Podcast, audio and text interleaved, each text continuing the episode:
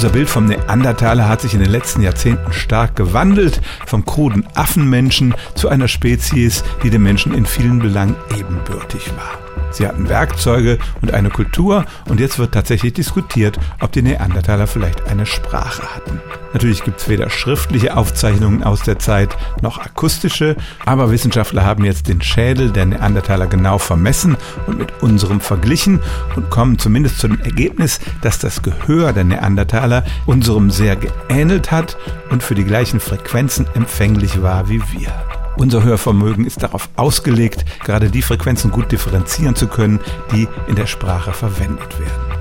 Das beweist zunächst mal gar nichts. Die Forscher formulieren es selber so, dass sie mit ihrer Arbeit zeigen, dass Neandertaler über die Hardware verfügt haben, um Sprache zu verstehen, aber über die Software können wir keine Aussagen machen.